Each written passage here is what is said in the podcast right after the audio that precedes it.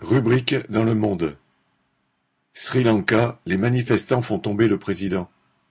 Le 9 juillet, au cours d'une manifestation regroupant peut-être cent mille personnes à Colombo, la capitale du Sri Lanka, le palais présidentiel a été envahi.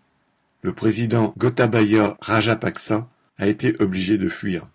Les classes populaires font face à une crise économique épouvantable dont l'origine est la position d'infériorité du Sri Lanka dans le capitalisme mondial.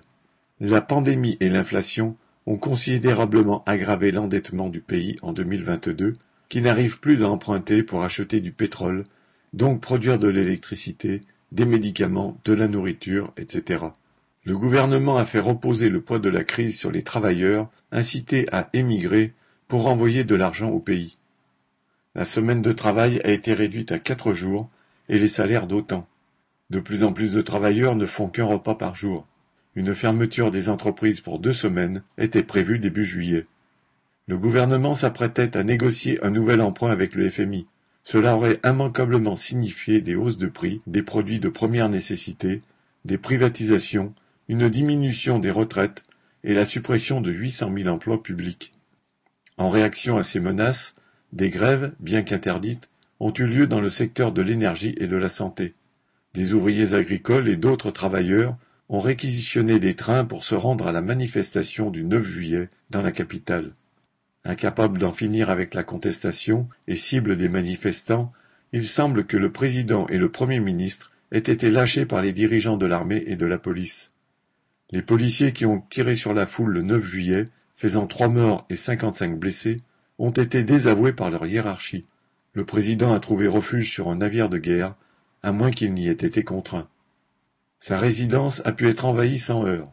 Les manifestants ont pris des photos dans les pièces luxueuses, ont mangé les denrées rares et se sont baignés dans la piscine présidentielle. Ils occupent encore les lieux, se méfiant de la promesse de démission officielle que Rajapaksa a fixée au 13 juillet.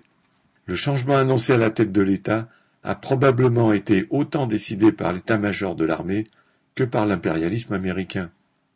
Le 10 juillet à Washington, la commission des affaires étrangères du Sénat affirmait, citation, L'armée et la police doivent faire preuve de retenue et faire partie de la solution et non du problème. Tous les partis doivent se mettre ensemble pour former un nouveau gouvernement.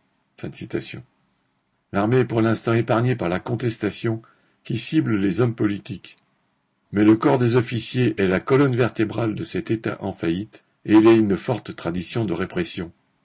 Les généraux se tiendront derrière les nouveaux présidents et premiers ministres, dont les noms sont débattus par les partis d'opposition et qui gouverneront pour faire payer la crise aux travailleurs. Les travailleurs sont le fer de lance de la contestation. Pour changer leur sort, forts de leur mois de lutte, encouragés par ces premiers succès, ils devront bâtir leur propre organisation et avoir leur propre politique. Amanda Hunt